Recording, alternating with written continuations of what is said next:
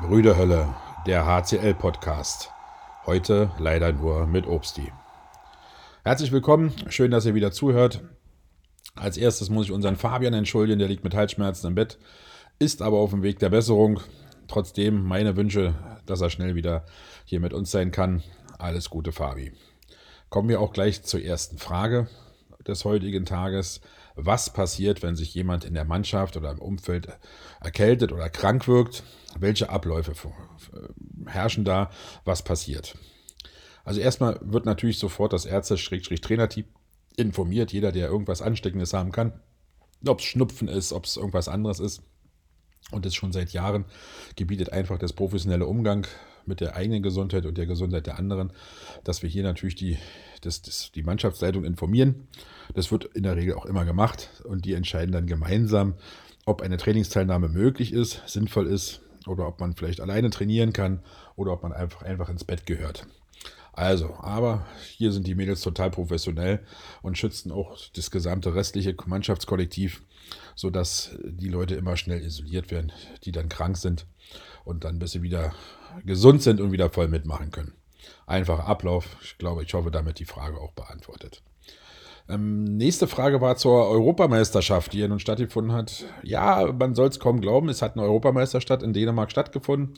Ähm, deutsche Mannschaft mit einem bescheidenen Abschneiden was vielleicht unserem Frauensport, unserem Handballsport nicht so ganz gut getan hat. Aber auch da wird man sicherlich die richtigen Schlüsse ziehen und hoffentlich Konsequenzen daraus ziehen und das nächste Mal es besser machen.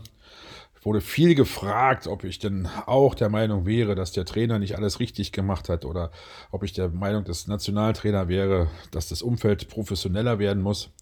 Und große Stimmen aus Leverkusen, aus Thüringen ja in der Presse zu sehen gewesen, zumindest in der Handballpresse.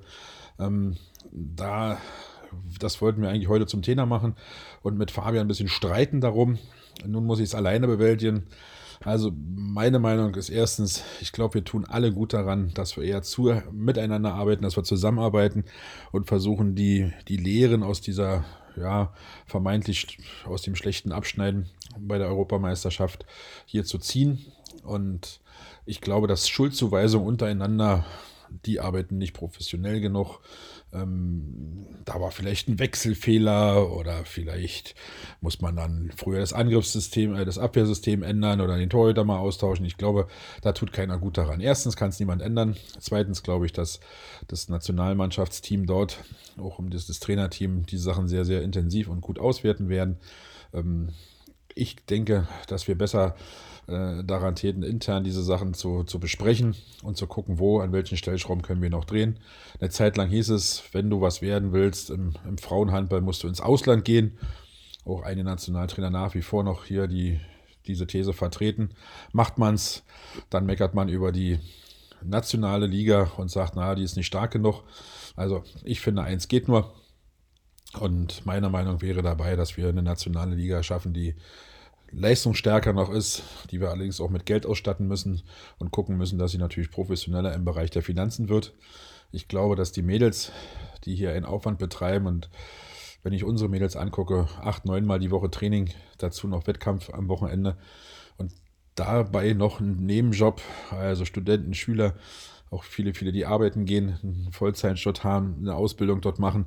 Also ich glaube, professioneller geht es dann schon nicht mehr, dann ist die Grenze erreicht. Aber ich denke, dass wir den nächsten Schritt nur gehen können, wenn eine Vermarktung stattfindet, die einheitlich ist, die auch darauf bezieht, nicht nur die Männerliga mit, mit, mit Geld zu füllen, sondern auch die Frauen eben zu beachten. Diese große Trennung davon stört mich seit vielen Jahren, wenn man irgendwelche Berichte sieht in, in Handballzeitschriften oder auch im Internet, in, selbst beim DHB äh, geht man selbstverständlich davon aus, wenn man von der A-Jugend-Bundesliga äh, spricht, dass natürlich die männliche A-Jugend-Bundesliga gemeint ist. Und ähm, wenn man dann die Mädels meint, dann steht dann dann weibliche A-Jugend-Bundesliga. Schon da geht's los. Ähm, ich denke, da täte man gut daran, das auf dieselbe Stufe zu, zu heben und dann auch äh, in der Vermarktung zu gucken, dass man dort einige Dinge vielleicht anpasst und nicht, nicht den Graben ganz so, ganz so krass lässt, wie das gerade ist. Wenn wir sehen, Etat einer Erstliga-Männermannschaft im oberen Bereich der ersten Liga ähm, und vergleicht mit einem Etat einer Frauenmannschaft im oberen Bereich der ersten Liga, ich denke, da sind Welten. Und ich glaube, daran liegt es auch an der Nachwuchsarbeit. Ich würde es Pflicht machen, für jeden Bundesligisten auch eine Nachwuchsarbeit überhaupt zu haben. Also auch nachweisen zu müssen, dass man die hat und das mit hohen Geldstrafen nehmen, wenn man es nicht mitmacht. Ähm, das Abwägen dann von 2000, 3000 Euro zu bezahlen und den kompletten Jugendbereich eben außer Acht zu lassen, ist dann zu einfach, glaube ich. Ich denke, da liegen die Ursachen und da könnte man sich sicherlich zusammen mal hinsetzen und sich nicht gegenseitig dort zerfleischen. Aber auch das muss vielleicht auch mal sein. Vielleicht erzeugt auch Reibung ein bisschen mal Feuer und vielleicht ist eine Aufmerksamkeit, gerade wenn mal so ein Artikel dann aus Thüringen oder aus Leverkusen den DHB dann in Dortmund erreichen. Ich bin gespannt, wie es ist. Eine zweite Sache, die, mir, die mich gestört hat, in der Vorbereitung, äh, Corona-bedingt, war der Cheftrainer nicht auf dem Parkett, hat unser André äh, Fuhr gemacht und, und hat die Vorbereitung wohl auch ganz gut wie das Feedback war, dort gestaltet. Und den lässt man dann nach Hause, lässt man abreisen. Und ich finde, da hätte eine, eine Doppelspitze ganz gut getan oder zumindest, dass der Trainer, der die Vorbereitung mitgemacht hat, zumindest die entscheidenden Tage der Vorbereitung, auch mit auf der Bank gewesen wäre. Ich glaube, der Stimmung hätte es zumindest nicht schlecht getan. Ja, dazu denke ich, lässt sich viel diskutieren. Schreibt uns. Ähm, ja, wäre ein spannendes Thema. Ja, was haben wir noch? Hier haben wir Feedback vom letzten äh, ähm, Thema, was wir hatten zu den Schiedsrichtern. Das war auch ganz spannend, fand ich, äh, wie viele Meinungen dort eingehen und unterschiedliche Meinungen es gab, auch zu den einzelnen Entscheidungen, die da getroffen worden sind. Ähm, schön, dass es wahrgenommen wird, schön, dass auch diskutiert wird. Ich denke, da sollten wir weiter immer diskutieren. Und beim nächsten Heimspiel können wir auch gerne persönlich darüber mal sprechen. Ich denke, dass da äh, immer Sichtweisen sind und eine Episode dazu, die, die mich dazu immer wieder bewegt und was mich immer wieder dazu äh, neigen lässt, da nochmal anders drüber nachzudenken. In einem Spiel der letzten Saison war ich zu 1000 Prozent äh, der Überzeugung, eine Fehlentscheidung vom Schiedsrichter gesehen zu haben und war auch sauer und, und sprach auch mit dem äh, Schiedsrichter kurz danach, äh, nach Spielschluss nochmal drüber und diese schilderten mir ihre Sichtweise und ich habe die ausgeschlossen eigentlich gesagt, Mensch, kannst du doch nicht im, im Ernst jetzt, jetzt hier meinen, dass es so und so gewesen sein sollte. Habe mir dann am nächsten Tag im Video dieselbe Szene nochmal angeguckt und musste Abbitte tun. Habe also von meiner Sichtweise dort von der Bank was ganz anderes gesehen. Und deswegen auch meine Haltung zu den Schiedsrichtern sich auch in dem Bereich dort verändert hat und dass es eben auch aus verschiedenen Sichtweisen verschiedene Wahrnehmungen gibt, die man, die man dann auch akzeptieren muss. Hat man auch jetzt im Training, wo ich von der einen Seite oh, mindestens eine rote Karte vielleicht gesehen hätte und von der Tribüne von oben, ja, ein Freiwurf kann man vielleicht gehen mit viel, viel Liebe. Also deswegen Schiedsrichter, ich bin sehr froh, dass ihr da seid. Wünsche euch auch einen, einen guten Rutsch ins neue Jahr und einen tollen Start in den nächsten Ablauf der Saison. Hoffen wir, dass wir lange spielen können. Ja, ähm, sind wir schon am Ende.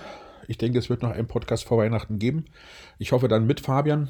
Ich wünsche euch bis dahin ganz viel Freude. Vielleicht ist dann auch schon Weihnachten ran. Der vierte Advent liegt ja hinter uns mit den vier Kerzen am Baum. Ähm, ja, ich wünsche euch ein bisschen Ruhe, ein bisschen Besinnlichkeit ähm, für die nächsten Tage, dass ihr auch ein bisschen euch erholen könnt und hören uns dann beim nächsten Podcast. Ganz liebe Grüße, euer Obsti.